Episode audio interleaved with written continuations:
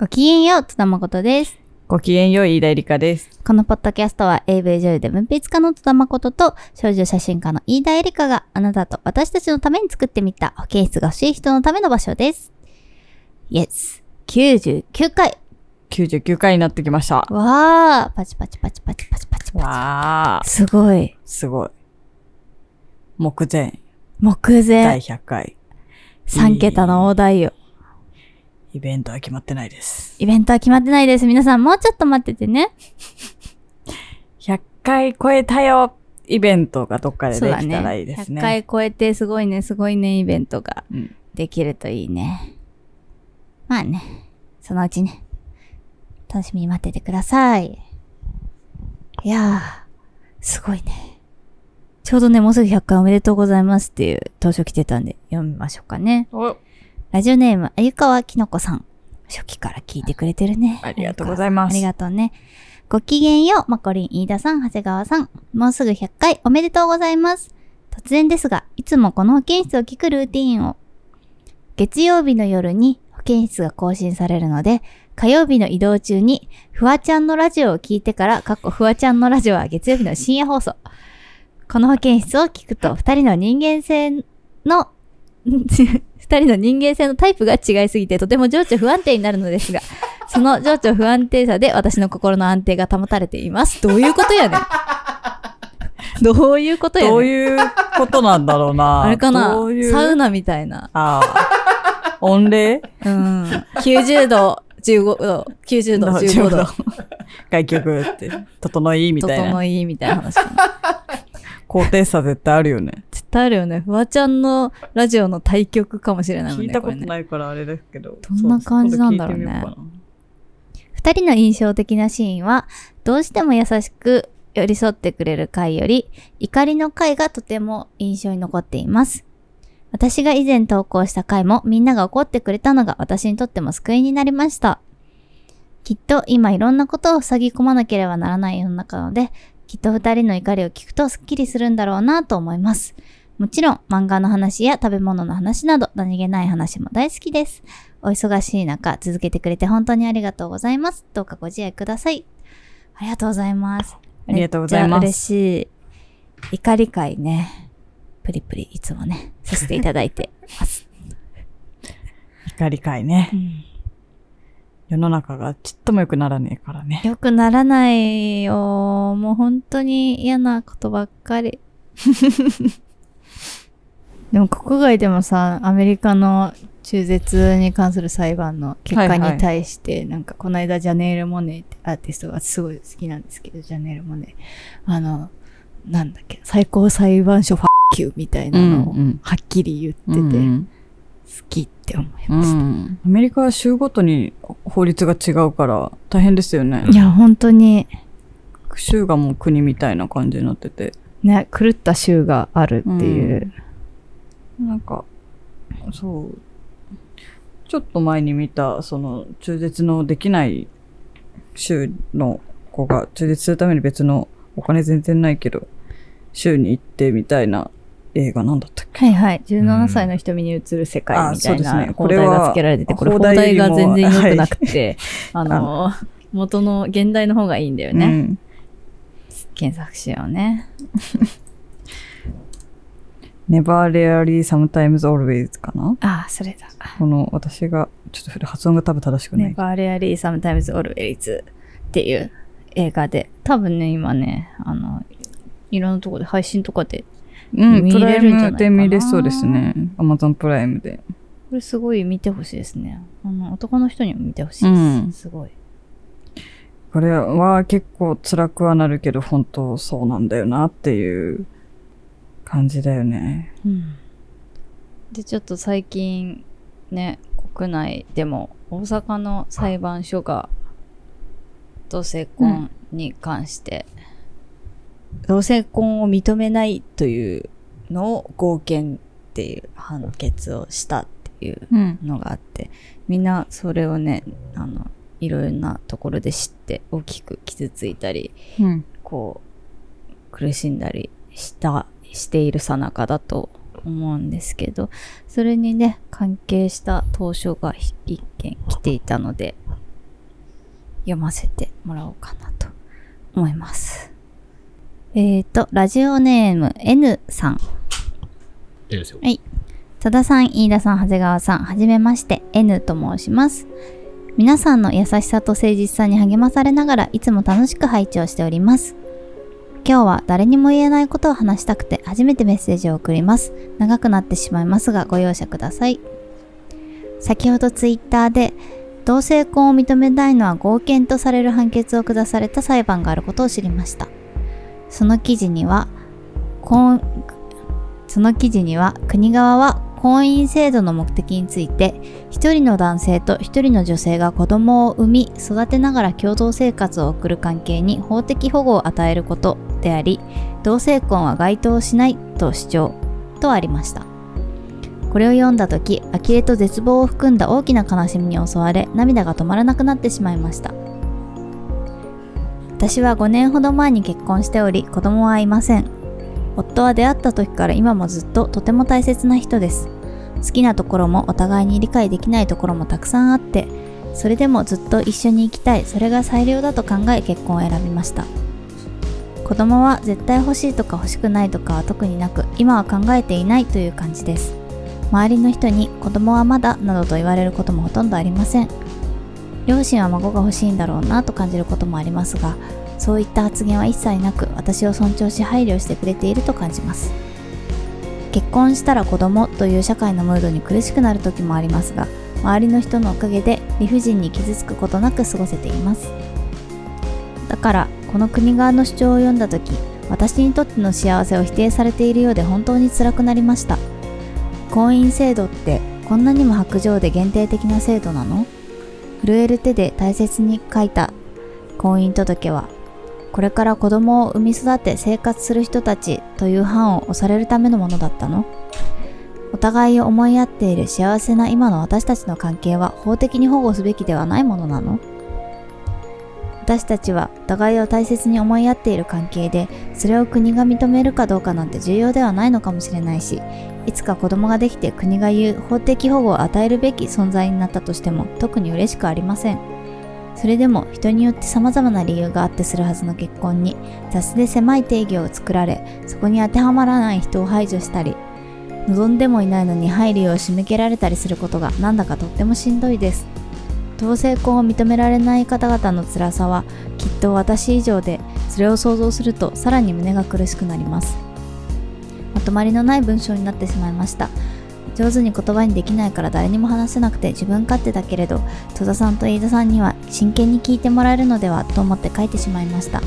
感情のままに書いているので配慮のない乱暴な言葉を使ってしまっていたら申し訳ありません。ここまで読んでくださったとしたら本当にありがとうございます。皆さんの活動すべてをこれからも応援しております。とのことでした。はい。はい。これなんかすでに結婚している人たちをもう勝手にそのこういう制度ですっていうのを言い張るのに、勝手に加担させてるような形式になってるのが本当に醜悪だなと思いましたね。そんなつもりでその制度を選んで、結婚という道を選んでるわけではないと思う。そうそうそうそなんだろうね。まあその、この裁判って同性婚を認めないのは違憲っていうことを主張されていて、うんで、それを否定するための、うん否定するために、えー同性婚である限り子供ができないっていうところをひ男女で子供を作るっていうことを主張しないと否定できないから、う。うん。それ以外ないからね、多分主張できる違いみたいなものが。だからその裁判の、裁判というそういうね、こう、システム上というか、うん。議論の交わし合う場での、あの、言い方が、とにかくい同性婚を認めないのを合憲ってしたいがために、うん。こういう言い方になったんだろうとは思うんですけど、うん。だから先に判決があってのうん、こ用こに意した理由だよね。ここに行き着くためには、こういう言い方をしないと、合憲にできないっていうことでもあるんだと思うんですけど、うんうんあの、そう。で、そ、この言い方が、正しいとは全く思えないんですけど、うん。それによってね、こうやって、すでに結婚して大切なパートナーと過ごしてる人でさえ、うん。傷つける結果にないるや、ことを。本、当に失礼、失礼な。国側、国に住んでる人が全て加害者になるようなうん 国側が主張してしまうっていうすごく呆れた判例ができてしまったんですけどね。うんだ大変恥ずかしい国ですね。この国は本当に。本当に。はい。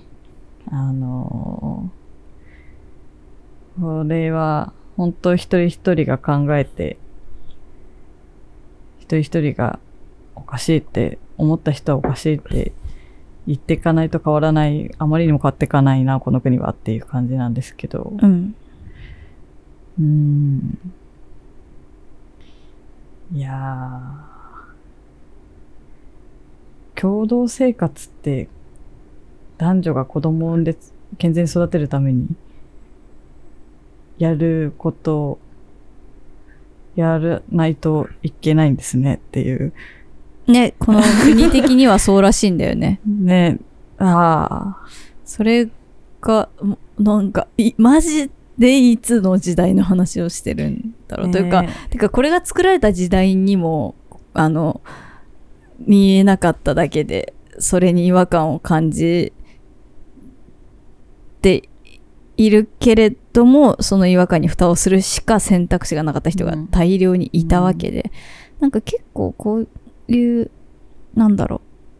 こういう判決とかを下す立場に今いる世代のうん人たちの中にはかなりの割合でなんか最近生まれたものかのように思われてるんだよね LGBTQ とかが、うん。なんか最近はこうなんでしょみたいな言い方されることってあるじゃないですか最近の風潮みたいな言い方されるよね。あそうそうそうそうそんなことはないですね。ずっとずっとあなたたちが若い頃からあなたたちの近くにも本当はいて、うん。それをたちが生まれる前からいたよね。そうそれを主張することがあまりにも許されなかったそしてそれを主張するための言葉さえ作られていなかったみたいな、じ段階もあったわけじゃんなんかそのことをただただ認めるべきうん。なのに、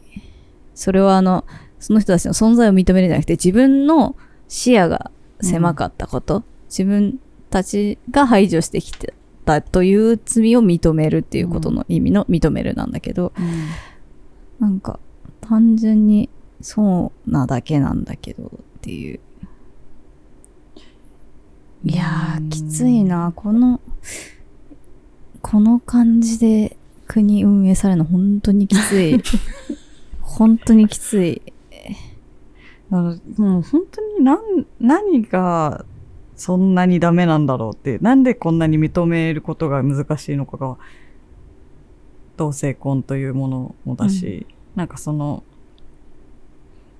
なんだろう、こう、国の制度とか関係なく好きな人と暮らせてるんならいいじゃんって話じゃないんだよね。その、うん国が、国というか、社会というか、なんかそういうものが、法的に認めないっていうことは差別を生むんですよ。まあこれは国自体がもうすでに差別生んでる、うん。あの、差別してるんだけど、もう根本から差別してるんだけど、同性婚が認められてない限り、なんか、それによって差別されてる人たちが、だって結婚すら認められてないんだからって言われた時に反論できないじゃんうん社会として認められてないっていうことにされかねないっていう居場所を作りようがないみたいなことをうん。今の状況じゃ本当にだからだからもう社会的な居場所を得るために仮初めでも異性愛の結婚をしようっていう考えがよぎる人だっているだしいるだろうし、いや、たくさんいじると思う。実際今それをしてる人だっているだろうし、うんそれで本当の恋人は別にいるとか、うん。そういうことだって起きても仕方ないけど、それはきっとその人の本当は大事にしたかった心が大事にできなくて苦しさが絶対生まれたりとか、うん。良くない傷つき、傷つき合いがあったりとか、うん。絶対あるだろうし、人の権利をうん、当たり前の文化的になんちゃらみたいなのが憲法なんじゃなかったですかね。なんか、あね、全然保障されてない最低限度の文化的、健康で文化的な最低限度の生活。はい。遅れないですよ、この国は今。遅れない。全然遅れないと思います。その、これって独身であることすら否定されているし、うん。いや、本当にそつまりバリバリ私も否定されてるんですけど、う。うん。あ俺もやる。なんでや、みたいな。なんでだよっていう感じの。で、こう、うん。いや、ちょっと初耳だったな。婚姻制度の目的ってそうだったんだ、みたいな感じの。なんか、ね、なんか、それ言われたら、婚姻制度利用したくありませうんんになるし、うんなんか本当に私は同性婚が認められないなら、私は、その、なんだろう、恋愛対象とか性的指向はなんか、あの、対男性に対してなんですけど、うん。だから、現行の法律で婚姻制度を利用することは可能なんだけど、うん。でも、なんかその制度を利用することによって、こ、この目的の制度なんですよっていうのを,、肯定してると取られるんだったら、それは利用できないっうんて思う。ん。なんかそれで仮に自分が子供を産み育てるとしても、これを肯定は絶対できない、精神的には。うんなんかそれはあの今結婚してる人もそうだ、うん。そう思う人もいっぱいいると思うしなんかそんなつもりでしたんじゃないでしょって思う、別に国に頼まれたからうん。子供を産んでるわけでもないし、それが自分にの人生の上で、あの必要だと思ったからやっている、あるいはそうじゃなくても育てることになっちゃった人もいるだろうしでもみんな別に誰もあの個人の尊厳を持ってやっていることで、なんか本当に失礼だよね。うんうん失礼。なんか、加担できない。したくない。し、加担させられてることになってる人たちにも失礼。うん。うん。なんだろう。なんかこれって、なんかちょっと透けて見えるのは、なんか同性同士のカップルは、なんか子供がいないものみたいなのも透けて見えるし、うん。一概にそうとは言えないと思うんですけど、うん今本当同性同士のカップルでも子供を持つっていうこととか、あの養子迎えたりとか、うん子供育てたいって意思を持ってる人とかもいるし、うん。あのすごいそういうのって一つ一つの命が紡がれていくからなんか必ずしも自分の体から生まれた命だけをうん。あの、なんだろう、こう、と生活する家族となるっていうこと以外にももっと多様な家族の形がないと、奪われていくものってたくさんあると思うし、守られていかないものってたくさんあると思うし、なんかそんなことちょっと考えりゃわかるだろうみたいな。いや、本当にそうで、形でな想定してる範囲が狭すぎるんだよね。うん狭すぎて。なんか、うん人、社会、人というもの、社会というものを見たことないんですか、うんというか。なんかこの判例を出した人たちは恥ずかしくないんだろうかみたいな。いや、本当に。なんか、それを、これだけね、ツイッターでな、全誰しもが見れるぐらい流れてくるぐらい話題になってたら、考えないんだろうかとか、今すごい世論っていうのは結構影響力あるんで、うん。やっぱこう、こういうところでね、メッセージ送ってくれたりとか、ツイッターでこう話題になるっていうことはすごい大事だと思うんですけど。なんかね、これは、ドン引きだよね。うん、ドン引き。この判決があった日と同じか前日ぐらいに、あの、難民の、あ、ちょっと調べたいな。えっと、名前なんだっけ。あの、去年起きた難民の方が入管で亡くなってしまった事件のあーはいはいはいはいやつの、あの、問題出てうん。あのーそう、収入管の収容中に亡くなってしまって、体調不良を訴え続けていたけど、適切な治療とか病院に連れてってもらえなくて、まあその、本当ひどい扱いを受けて亡くなったことに対して、その、職員に罪があるのではないかっていう刑事告訴を遺族と支援者がしたんですけど、これも本当にひどひどくて、あの、不起訴になってるんですよね。で、不起訴だけど、あの、もっとひどいのは、そうなんです。ウィシュマ・サンダマリさんが死亡した問題で、名古屋地検が当時の局長ら職員13人について不起訴処分、かっこ嫌疑なしっていう不起訴になってて、うん。嫌疑なしっていう不起訴ってもうめったにないらしくて、うん。それはどういう意味かというと、疑う余地が全くなし、クリーンです、ゼロです、グレーでもないですっていう、こと検証もしてないってもうこことね。との、あの、疑いようがないですみたいな状態じゃないと、嫌疑なしっていうものはつかないらしいんですよ。あの、私もこれいろいろニュースで聞いた程度のあれなんで、ちょっと間違いがあったら申し訳ないんですけど、あの、そんなわけがない。そんな、そそんなこ、そんな不起訴それのはあまりにも差別だよね。され方ははっきりとした。もう、今、難民問題って世界的な問題だし、あの、あの、日本は特に全然難民申請が通らなくて、難民申請が通らないと、あの、その、申何度も申請してて、その、こう、在留資格が持てない状態って、すごい行動が制限されるんですよ。働くこともできなくて、で働いてるのがバレたら入管に入れられちゃって、あの、国に帰るか、あの、入管って期限が定められてなくて、いつだまでも入れられちゃったりとか、すごくあの問題がたくさんあって、それがすごい顕著になったのがこのウィシュマさんの事件なんですけど、もうこのありえない あの不起訴っていうのが、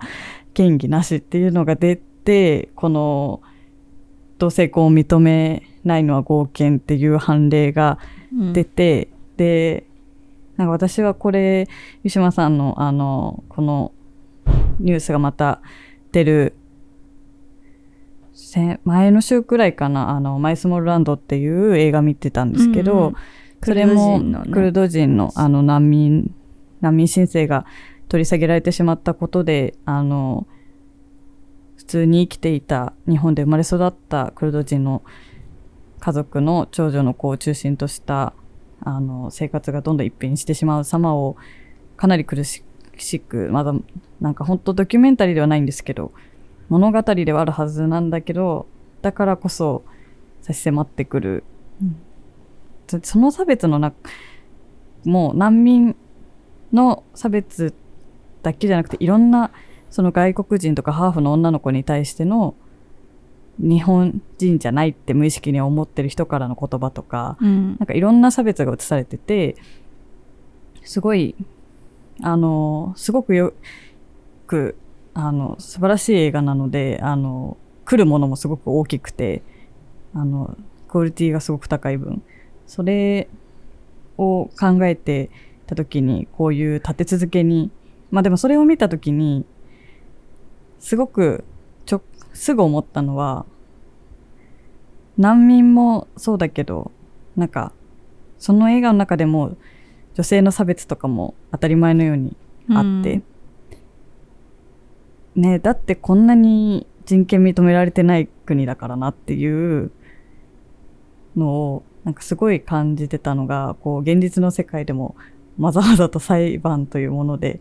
ちゃんとなんか出されてしまってて。うん。いやこ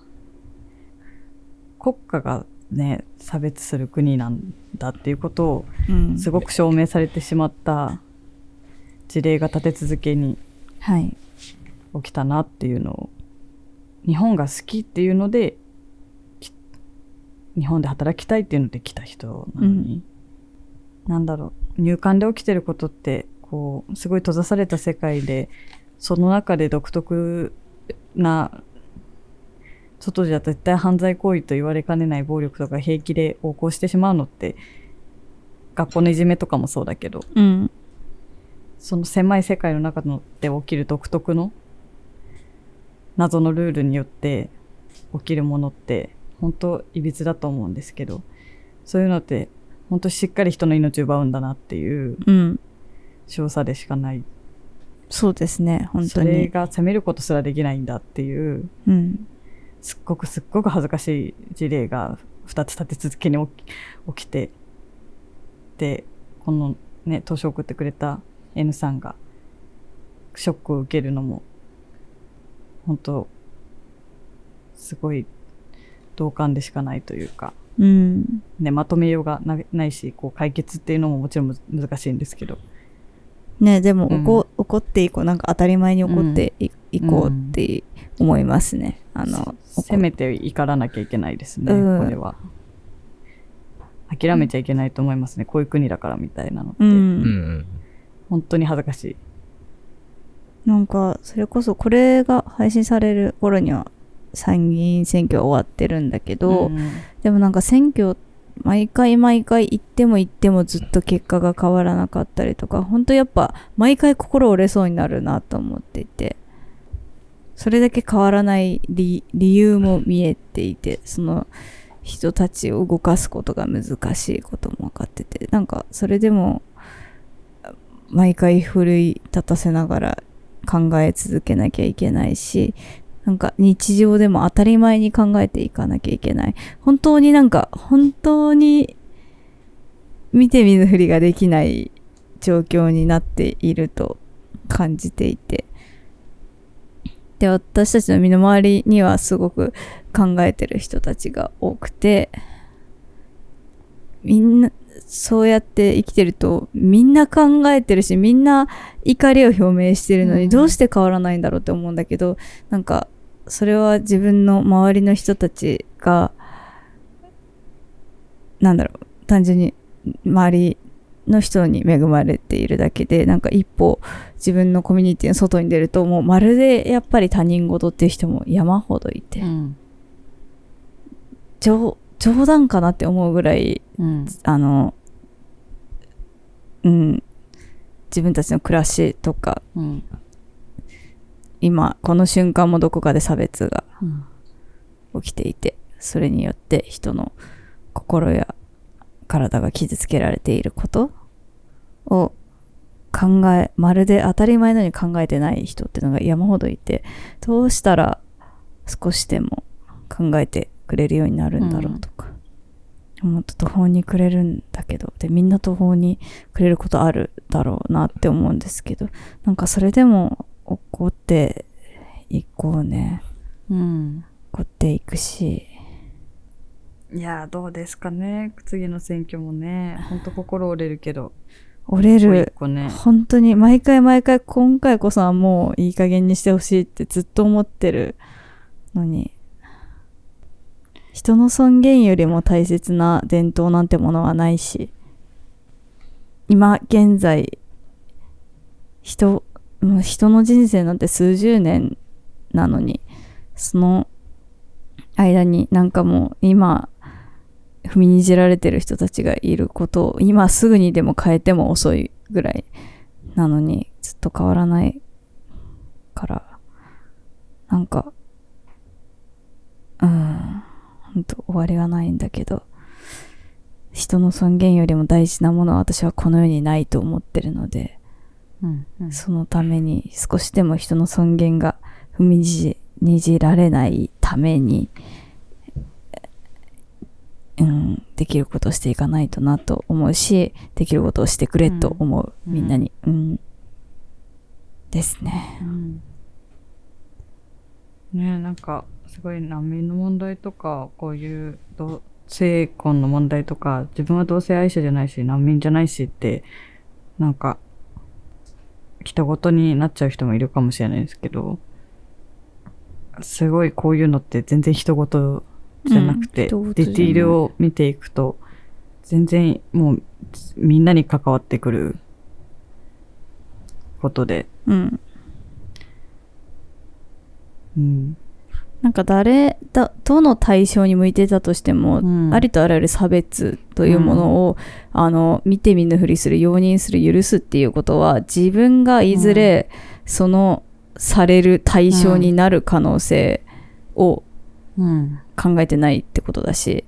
それはあり得る、あり得るし、その時に誰も助けてくれなくなるっていう話だし、まあそれはちょっと脅しみたいであれなんだけどそうじゃないとしてもなんかあらゆる人がどの立場になる可能性もあるうんから、単純にそもそも差別というものを許してはならない。自分の中に差別心があるとしても、そう、なんだろう。自分の中にある差別心すらも許さないようにみんな生きていかなきゃいけないうんなんかう。ん、気づけてたらいいんですけど、なんか、結構その、もう差別される対象って自覚してる人たちは、自分のことを隠すので、あの、あなたの目の前にいて、普通に異性愛者のように振る舞ってる人も、実は同性愛者だったみたいなことって全然あるしたりとか、その、マイスモールランドの、あの、映画の中でも、あの、クルド人ってことを打ち明けないで過ごしていたりとか、う。うんそれってやっぱりその、どこの国とか、なんか分かりづらい国のことを話しても、分かりやすくした方が、あの、楽だからみたいなのって、楽だからっていうので、あの、することって、あの、すごく、すごくすごくあると思うんですよ。それってあまりにも差別があるから自衛するしかなくて、うんやっていて、だから、あの、ほん、本当に本当に普通に気づいてた、気づかぬ間に自分が差別して加害してるみたいなことって、うん。全然、全然日常に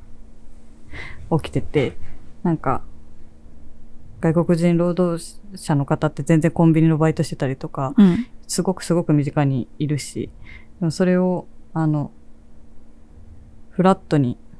なんだろう、全く差別なく接することができるのかとか、うん。ちょっと片言なだけでイラついてる人とかだっていると思うし、いるね。うん、なんか、ぜすごく日常に差別って、ある。あんまり全然大げさじゃない状態ですごく、うんうん。目に入る範囲にありますよ。あるある。だから、なんか、でそこに近い思いして傷ついた思いあった人とかもなんか、こういう、いうニュースになることだけじゃなくて、で、そういう痛みを持った人とかが、このポッドキャスト聞いてくれてたりとか、うん。いろいろ言葉にうまくできないけど、投資を送りたいですって送ってくれる人がいたりとか、うん。すると思うんですけど、本当に今はなんかこうやって宇宙人のところで怒ってとか連帯してとかなんかできることって言ったら分かり合えそうな人と手を取るぐらいなんですけどうん。そうしてないとちょっと立ってることすらしんどい時ってあるからうん。立てなくてもいいんですけどねあまりにもあまりにもですよねこの判例は。ですね。あの、投書箱、取り上げていいですか？はい、いいえとか選べたりするので、なんかい今の話に限らず、どこかにじ気持ちを書いておかないと苦しいとか、うん。私たちは何かしてあげられるわけでは全然ないんだけど、ね。ただ誰かに聞いてほしいだけみたいなこととか、全然まとまりなくても大丈夫なので、もしよかったら、あの、送ってみてください。でもこういうのをあの話すのがすごい大事だと思います、うん。周りの人と話すのかとが大事。なんか個人によって本当今回紹介した投資も本当にそうだから個人によってやっぱりあの状況も感じ方も違って、なんかディティールも全然異なってその個人の感じていることが全て少しずつほんの少しずつでも全て異なるということ自体がすごく大事なことでそれをなんかまあ知ることも大事だし、どこかに書き留めておくこととかが全てすごく大事なんですよ。自分のことを語るということ、個人的な感じ方を語るということが大切で、それがあの、例えば、家族はこうあるべきだとか、女性はこうあるべき、男性はこうあるべき、なんかこういう人は差別してもいいみたいな、そういうなんか全体、全体をのっぺりとしたなんか、本当偽りの秩序みたいなもので、なんかのっぺりとしたディティールでしか見れなくなった権力者たちのやっていることと真逆のことがこの個人が個人を語るという行為そのものだから、これが本当に最も大切なことなのであの全然身近な人とも話してほしいし分かり合えないかもしれなくてもなんか話話すこと自分が自分のディティールを知ること、語ること書くことそういうことがすごくあのそれ自体がすごく大切だなと改めて感じます、我々もね自分たちの全然正解がなくても話していきたいなと思いました、ありがとうございます。ありがとうございます。ちょっと、重ためになっちゃいましたが、はい。重くなるしかない。なるしかない。本当に。なるしかないけど、そうですね。そうですねいやー、いや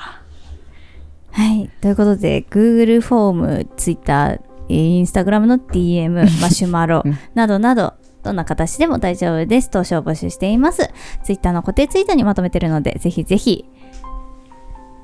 チェックしてください。そして、投票が採用された方には、私と飯田さんのサイン入りの保健室ステッカーをお送りします。